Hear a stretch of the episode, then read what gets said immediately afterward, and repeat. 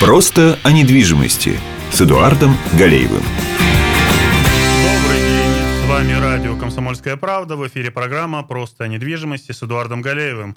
А мы продолжаем цикл передач под названием «Технология сделки». Тема нашей сегодняшней встречи – взаиморасчеты. Как правильно расплатиться за квартиру. А я напоминаю, телефон прямого эфира 2075 96 6. Вайбер 8 342 2075 96 и 6. Если у вас есть вопросы, пожалуйста, звоните, э, пишите Вайбер, задавайте. А вот. Ну что, э, продолжаем нашу тему, как же нам э, правильно и грамотно проводить сделки. И э, вопрос именно взаиморасчетов, то есть как мы расплачиваемся за квартиру, он на самом деле, э, у, само собой, э, один из важнейших. Да, хотя э, и поспрашиваешь обывателей, у них одно мнение, вот у меня же есть деньги, чего мне опасаться. Или э, продавца, я же просто продаю квартиру, и отлично, все, приносите мне деньги, и все будет отлично. Вот. А между тем, э, риски, конечно, при взаиморасчетах есть, как и в любой ситуации, когда присутствуют деньги, а тем более такие большие деньги, как, как в недвижимости. И здесь... Э, я обсудить, собственно говоря, этот вопрос, а пригласил в очередной раз э, председателя Российской гильдии риэлторов Пермского края, а Елену Геннадьевну Максимча. Елена, здравствуйте. Здравствуйте, Эдуард. Здравствуйте. А, очень приятно вас снова видеть здесь. Ну что, смотрите, то есть у нас э, в, ситуации, когда необходимо э, расплатиться за квартиру, да, есть э, действительно определенные риски. Ну, хотя бы начнем даже вот с э, рисков потерять деньги, да. А есть риск, э, собственно говоря, пострадать физически. Не секрет, что ну, в Перми я мало слышал об этом, но, скажем, в Москве регулярно бывают ситуации, когда а, расплатился или кто-то расплатился за квартиру, продавец пошел и, собственно говоря, неожиданно потерял 20 миллионов, 25 миллионов рублей, потому что на него кто-то напал. А вот. Каким образом, ну, то есть я предлагаю вам сегодня рассмотреть самые а, популярные да, способы взаиморасчетов, ну и начать, собственно говоря, с самого известного, который у нас э, в регионах, и особенно в Перми, да, пользуется до сих пор э, большим спросом, это э, взаиморасчеты наличными, когда на сделку приходят с наличными, с мешком денег и, так сказать, расплачиваются. Э, скажите, пожалуйста, ну вот вообще, какие риски здесь у нас присутствуют при э, взаиморасчетах наличными средствами?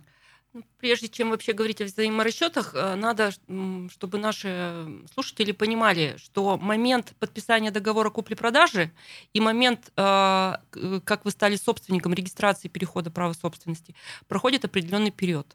То есть если мы сегодня подписали с вами договор и сегодня расплатились, то в этот момент это не означает, что право перешло. А, то есть само право у нового, у покупателя, у нового собственника возникает ну, примерно через 7-10 рабочих дней. И получается, что вот этот э, промежуток времени, 7-10 дней, а, когда документы находятся на регистрации, а, покупатель еще не собственник, да, но деньги, как правило, он уже должен отдать. И если говорить о самом популярном расчете, это расчет наличными, а, к сожалению, наш пермский рынок, он а, вообще вот какой-то непуганный, что ли. Вот, то есть у нас очень много действительно сделок происходит э, с расчетами наличными денежными средствами, и здесь как раз получается опасность в том, что при подписании договора купли-продажи деньги переданы, а до момента перехода права а, у продавца и квартира, и деньги. И покупатель, получается, никаким образом не застрахован. А, ну и вообще, если говорить именно о наличных, да, то есть вот прийти на сделку с мешком денег, а, то здесь риски самые основные это какие? Это фальшивые купюры. Ну, это риски продавца. У да, продавца это, есть риски. Да, да это сегодня... вот риски продавца. Мы, продавец, мы, да. продавец получает, у него риск какой? Получить деньги э, фальшивые, либо ну, попасть под ограбление, да, после того, потому что информация о том, что он получил крупную сумму денег наличными, ну, извините, она не сильно закрыта, потому что это могут знать знакомые, родственники, какие-то третьи лица. Ну или не досчитаться Не досчитаться суммы денег, да. То есть такие ситуации были. Даже Посчитали 2 посчитали, миллиона, все хорошо. а пришли домой, оказалось миллион девятьсот там пятьдесят. Да, то есть 900. такие ситуации тоже бывают. А, поэтому р- расчеты наличными, на самом деле, сейчас, слава богу, не так часто происходят. А, ну, понятно, что для покупателя здесь есть риск, э, ну, вот то, что я говорила, деньги отдал, а собственником не стал. А почему, э, почему, э, как вы думаете, все равно он сохраняет присутствие у нас на рынке, вот этот способ взаиморасчета? Ну, смотрите, во-первых, самое распространенное, ну, по моему опыту, да, это когда у продавца, например, арестованы все счета. Мгм. А если продавец продает недвижимость, и у него есть какие-то долги, у него арестованы все счета, и он просто боится положить деньги на счет, потому что все долги будут списаны с тех поступлений, которые попадут к нему на счет. А, ну, во-первых, ну, я думаю, что покупателю в данной ситуации, ну, во-первых, как минимум надо а, задаться вопросом, а, почему и какие последствия будут после этой сделки, если у продавца арестованы все счета. Да? То есть, А может быть и ситуация, что и у покупателя арестованы все счета, Может и быть он такое, да. физически не Да, может да. по-другому передать, он приходит с деньгами. А потом просто не хотят э, там, светить э, крупные суммы денег на счетах, да, такое тоже есть. Но опять же, вот для меня лично это всегда такой сигнал, что надо вообще насторожиться и посмотреть, что здесь не так. Потому что если человек законопослушный, он продает квартиру, покупает квартиру, то у него, в общем-то, со счетами должно быть все нормально. Вот, то есть это то, что касается наличных расчетов. Если говорить уже в э, другой форме, это как бы не совсем наличный, это безналичный перевод, да, во время Ну, то э, есть со счета сделки. на счет Со счета или на счет деньги Принесли переводятся. деньги, положили на счет. Положили на счет, да. То есть такое го- гораздо чаще у нас распространено а, в, в Перми. А, но здесь тоже есть определенные риски. Да? Э, Почему? Потому что, опять же, ну, первое, то, что покупатель деньги отдал, собственником не стал. Это, Мгм. это конечно, основное. А, Здесь тоже есть и плюсы, и- минусы. Если говорить о плюсах такого расчета, да, то есть мы не держим деньги в ру- в руках, да, то есть деньги э, банком проверены, переведены, а, вы точно знаете, что сумма та, вы знаете, что деньги не поддельные, то есть здесь все хорошо с этой точки зрения. А, Единственное, что я бы очень рекомендовала, если такие взаиморасчеты производятся именно безналичным переводом, указывать обязательно назначение платежа, за что эти деньги уходят.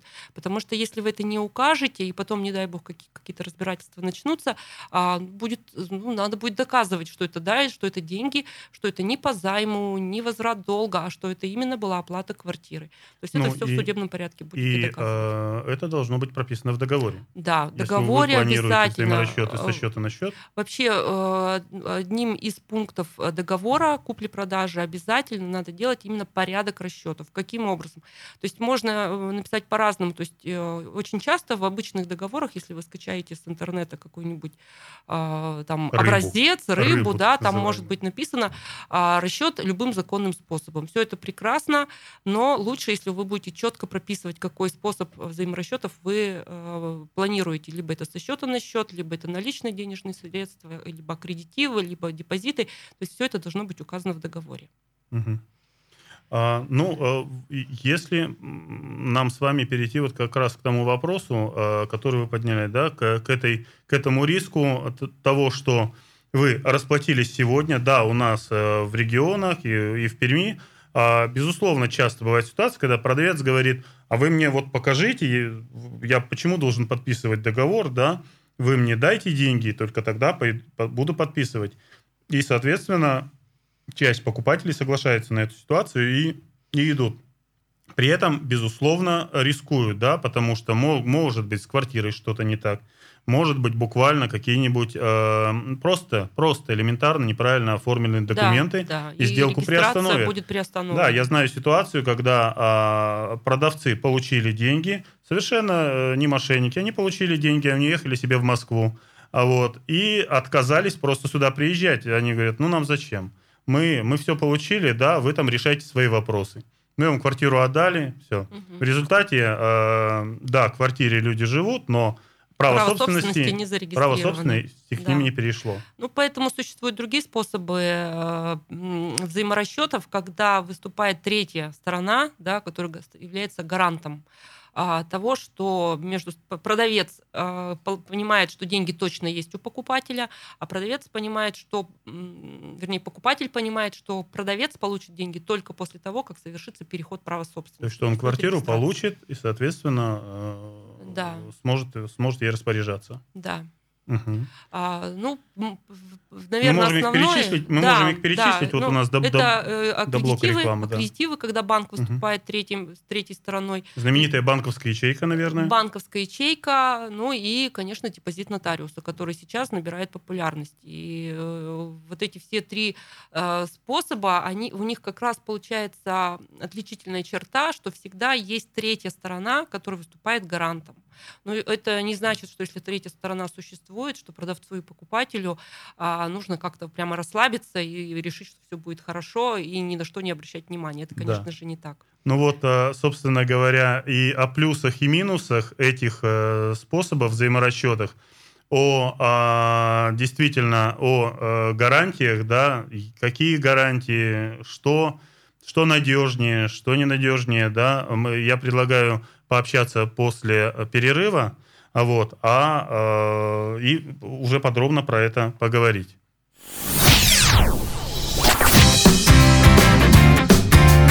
Просто о недвижимости с Эдуардом Галеевым.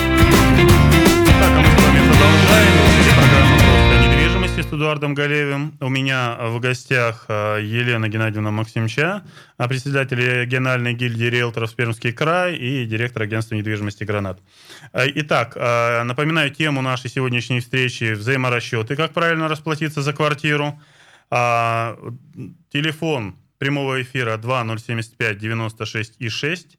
Вайбер 8 342 2 075 96 6. Если у вас есть вопросы, звоните, задавайте. Итак, а, до перерыва мы с вами обсудили такие варианты взаиморасчетов, как э, наличные, как безналичные, и, э, в общем-то, э, обсудили тот момент, что практика расплачиваться на сделке до, до момента регистрации не совсем разумная и достаточно да. опасная. Да, вот.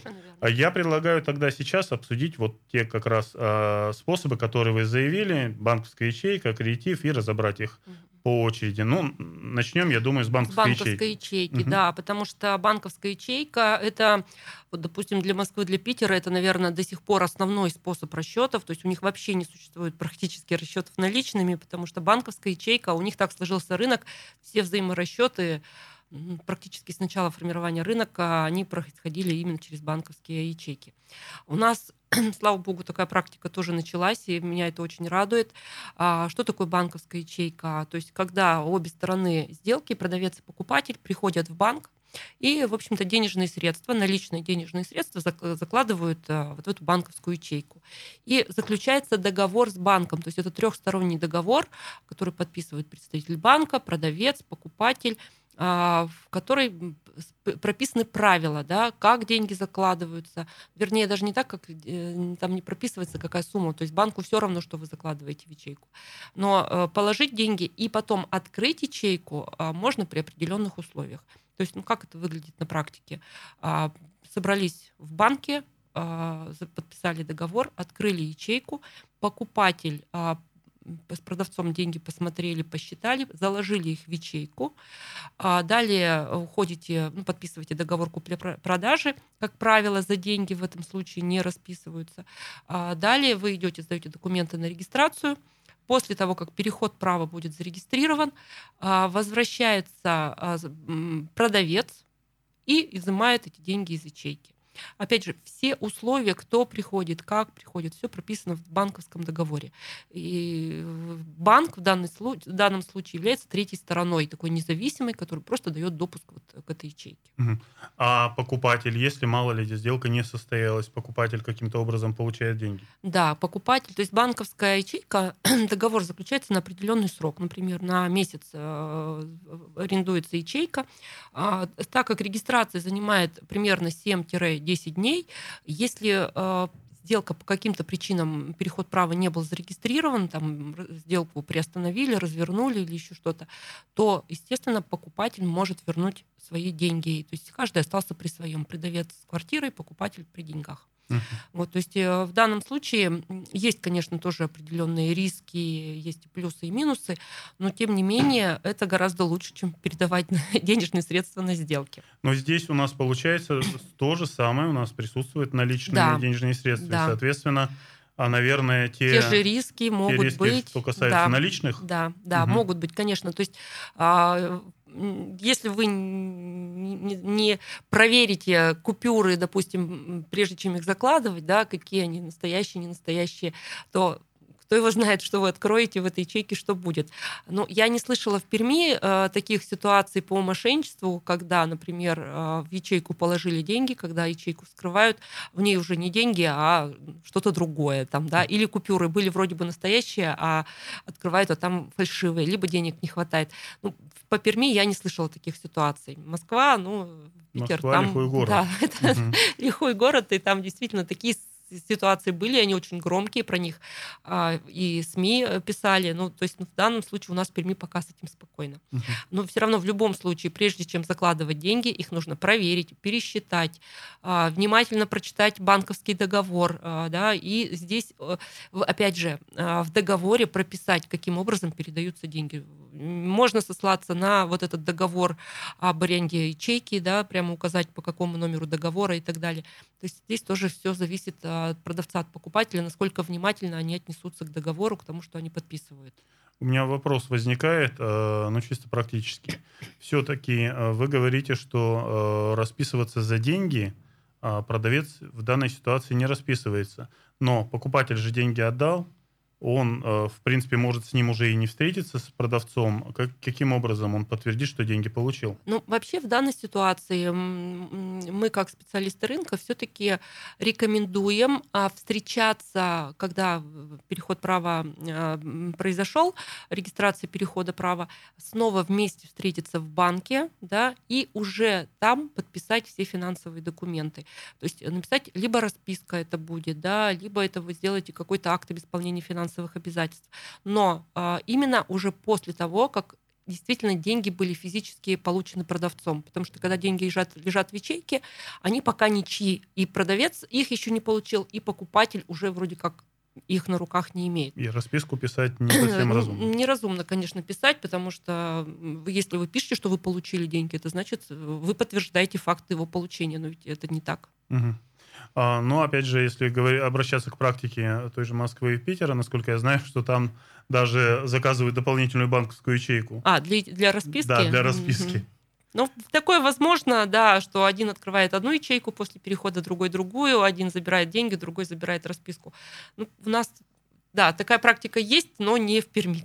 Не в Может Перми. быть, она и Ну, разумная. на самом деле, да. На самом деле, э, это несложно, это можно сделать. И э, если вы, если вы сами по себе пытливый человек, и вам это интересно, пожалуйста. Если, если вы аккуратный, осторожный, но обращайтесь прежде всего к специалистам, чтобы они вам грамотно все это провели. Да. Всю эту Ну и хочу еще сказать, что услуга не бесплатная, да, Да, э, кстати, да, стоит это примерно, ну, в разных банках э, разные тарифы, ну, примерно где-то около полутора тысяч. Мгм. А оплачивает их по договоренности, могут пополам договориться, могут, ну, в общем-то, кто заинтересован в этом, тот и оплачивает. Обычно так. Ну, то есть по договоренности сторон. Да, по договоренности Мгм. сторон. Ну вот здесь э, очень важный момент, мне бы хотелось добавить, да, если возможно. А если вы планируете э, пользоваться и перед- расплачиваться при помощи банковской ячейки, вы, вам необходимо уведомить об этом продавца. Да, Потому что, заранее. да, заранее, чтобы продавец знал, что деньги он получит не в момент сделки, а, а, после регистрации. Потому что, опять же, я говорю, практика наша пермская, и у нас э, большинство считает, что они деньги получают вот в день При сделки. подписании договора, да. И вы должны их предупредить, чтобы это не было сюрпризом, и у вас не было в момент сделки каких-то скандалов, ссор, разборок, э, которые ну, никому не нужны. Да. Ах, э, спасибо. Вот по банковской ячейке, я думаю, понятно. Э, Аккредитив. Что за хитрое слово? Э, Да, сейчас очень э, популярно, я скажу даже, наверное, в Перми это стало более популярно, чем ячейка, э, это аккредитивы банков. Когда, в общем-то, это то же самое, что ячейка, только деньги не наличными денежными средствами, то есть это не мешок, да, который лежит э, в ячейке, а это непосредственно деньги безнал, да, то есть они лежат на блокированном счете. То есть аккредитив это как раз ну, примерно схема такая же, то есть банк является а, гарантом, а, продавец и покупатель встречаются в банке подписывают договор по аккредитиву, а деньги размещаются на блокированном аккредитиве. Ну, то есть а, это такая виртуальная Виртуальная, ячейка. да. Угу. И опять же прописываются условия, при каких условиях эти деньги может получить продавец. А, то есть покупатель деньги положил, когда выполнены условия, ну, переход права, как правило, э, здесь является э, основным моментом передачи денег. А продавец приходит в банк, и, в общем-то, получает эти денежные средства, то есть на его счет будут зачислены с этого блокированного счета деньги. Ну, собственно, как и, как и в ситуации с банковской ячейкой. Да, только, опять же, мы, у нас нет риска а, фальшивых денег, фальшивых денег э, кражи, да, и там какого-то разбоя uh и так далее. То есть это uh деньги по, идут по безналу. uh а вот можем мы вот до, до э, перерыва сказать, а какие, какие здесь у нас э, могут быть риски? Все-таки я предполагаю, что риски какие-то могут быть и в этом случае. Да, ну риски, как, в общем-то, все, что связано с банковскими переводами и вкладами и так далее, это возможно, что банк ну, лопнет, так скажем, да, у угу. него будет отозвана лицензия или еще что-то. То здесь в данной ситуации эти деньги не застрахованы, и здесь очень опасно именно вот этого. Поэтому если мы выбираем аккредитив, у нас практически все банки предлагают такую услугу, а, ну, быть внимательным э, с выбором банка. Да? То есть мы выбираем банк надежный, а, еще крупный. лучше крупный, да, там с государственной поддержкой и так далее. Ну и опять же обратить внимание на стоимость, да, стоимость очень разная, то есть есть бесплатные аккредитивы, есть, mm. которые в процентах от суммы, да, mm-hmm. исчисляются, поэтому тут надо тоже, когда вы готовитесь к сделке, обзвонить, узнать условия и так далее, и так далее. Есть еще один э, минус, и который касается, кстати, и банковской ячейки, и аккредитива а у вас в договоре и аренды банковской ячейки, и открытие аккредитива напис... банк э, пишет, что он не отвечает за э, документы, за подлинность документов, которые ему предоставляют. Да, да, то, то есть, если это... продавец придет с поддельным договором, то банк за это не отвечает. К сожалению. Деньги будут выданы. И да, деньги будут верно. выданы. Кстати, еще по ячейке, да, э, на ячейки не так влияет, э, если банк лопнет. Угу, угу. Ну да. В данном случае а, Ну что, а, я напоминаю, телефон прямого эфира 2075 96 6. А мы уходим на перерыв. Звоните.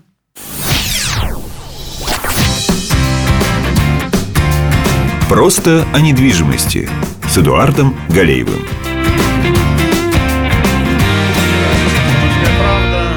Зовут Эдуард Галеев, и сегодня мы с вами говорим о взаиморасчетах, э, как правильно расплатиться за квартиру. Напоминаю, телефон прямого эфира 2075 96 6, Вайбер 8 342 2075 96 и 6.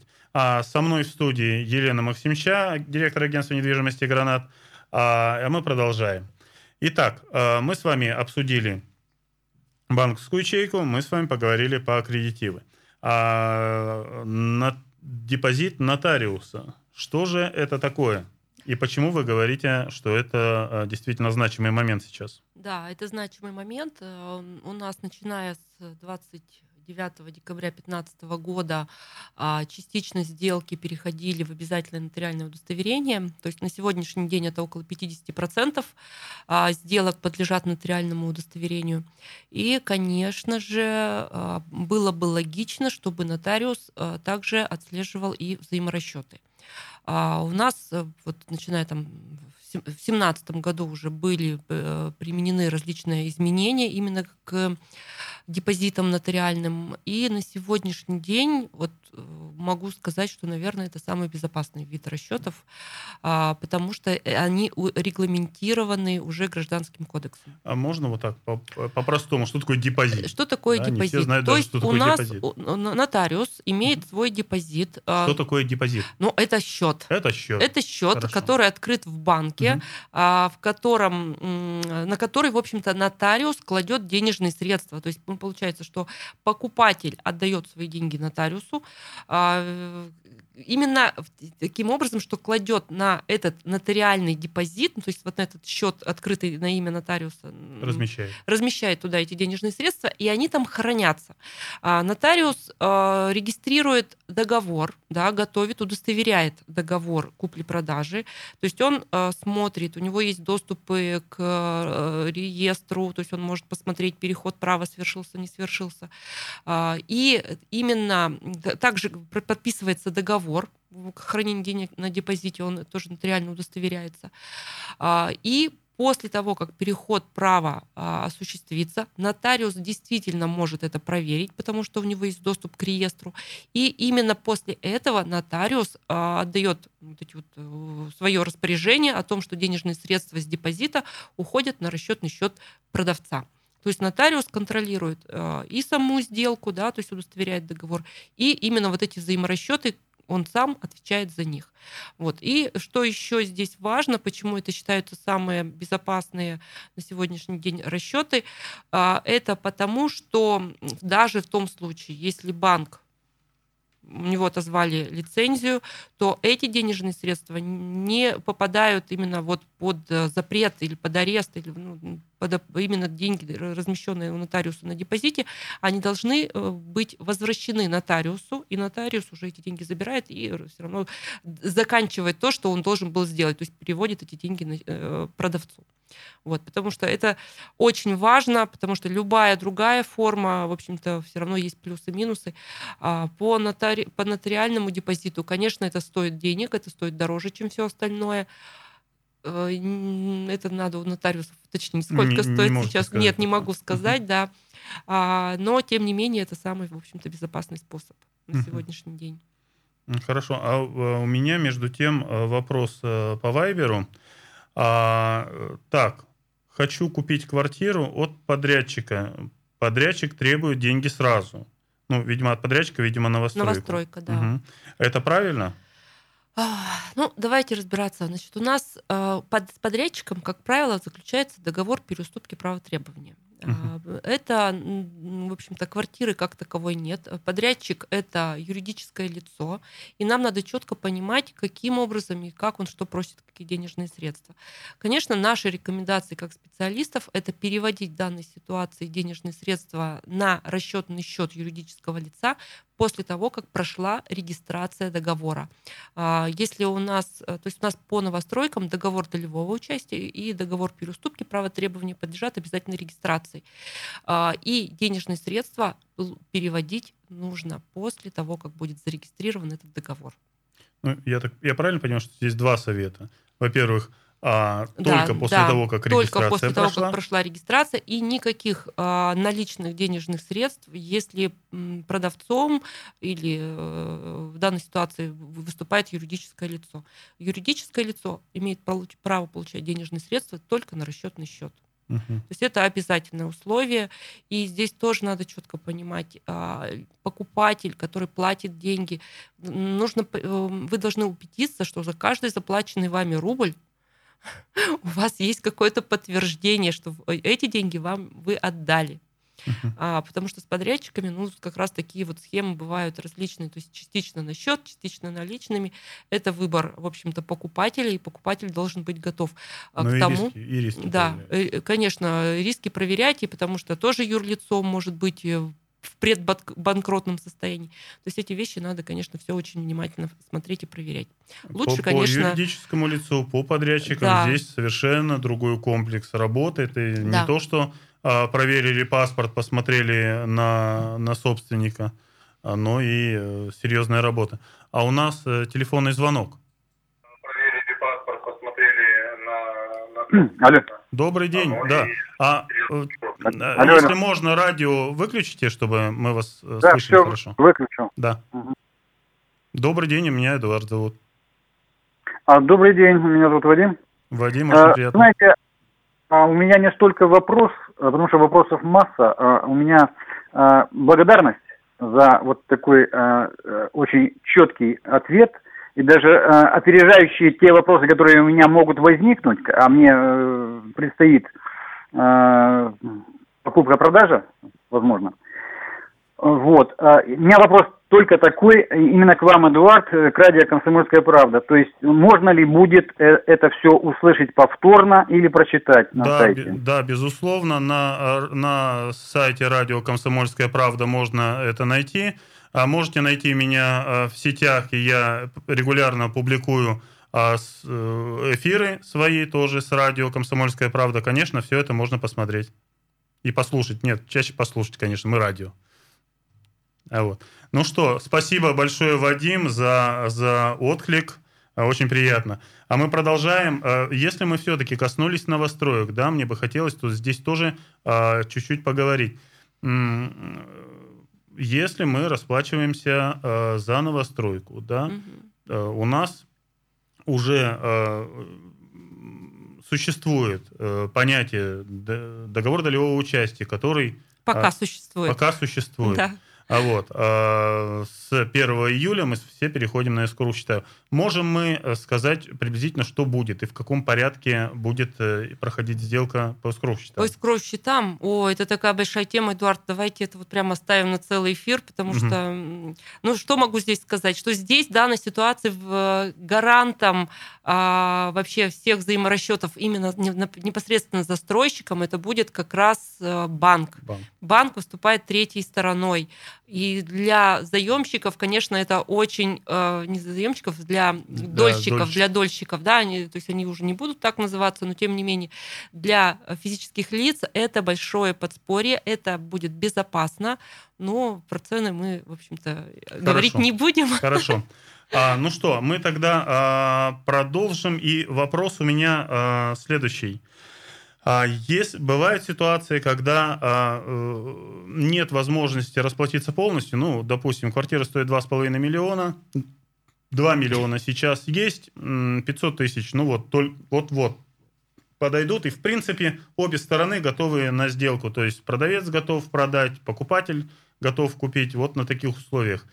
А, э, и, соответственно, ну, получается, оплатили не полностью. А, то есть сделка, вопрос о рассрочке. Да, рассрочка платежа. Ну, смотрите, как конечно, ее, как это, ее правильно, грамотно проводить? Это допускается. Ну, вообще я должна сказать, что очень важно и очень многое зависит от того, что и как вы пропишете, опять же, в договоре. А, в данной ситуации, если у вас рассрочка, а, здесь нужно все-таки подключать специалистов, потому что здесь важен правильно составленный договор, возможно, это будет смешанный договор. Должно быть четко прописано, в какие сроки, каким образом эти денежные средства будут передаваться. Риски есть, опять же, для продавца и покупателя. А, значит, для продавец, если он получает рассрочку, э, вернее, продает квартиру в рассрочку, обязательно ставить обременение, ставить обременение, да, пока не получил деньги, квартира будет находиться в обременении. Ну, то есть надо в договоре продавца. указать, что пока это будет до момента полной да. оплаты квартира находится ну, в залоге. И я бы еще продавца, продавцу порекомендовала проверить покупателя его платежеспособность. Да, то есть нет, вопрос. нет ли Конечно. у него там каких-то долгов и каким образом, то есть э, такие если, ситуации бывают. Переход права будет совершен, да, и риски у продавца, конечно, большие если не покупатель хронический должник, то вы, вы рискуете деньги да, не получить. Да, Конечно, да, да. его имеет смысл проверить и а, по сайтам приставов, да. да, и так далее. Ну, в этой ситуации, опять же, рекомендации все-таки заручиться поддержкой э, специалиста. Специалиста, да. В оставшееся время буквально пять советов, э, как нам все-таки правильно взаимодействовать с, с денежными средствами на сделке. Так, ну, наверное, первое это аккредитив все-таки использовать или депозит, а, обязательно подписать все документы, которые необходимы для взаиморасчетов. То есть у вас за каждый рубль должно быть подтверждение. Расписка должна Да, должна быть расписка. Правильно прописать взаиморасчеты в договоре. А, ну и нанимайте специалистов для угу. подтверждения проведения Хорошо. сделки. Спасибо большое, Елена, а, за встречу. Я напоминаю, у нас в студии была Елена Геннадьевна Максимча, а, директор агентства недвижимости «Гранат». Я с вами прощаюсь. Всего хорошего. До новых встреч. Да, спасибо, Эдуард.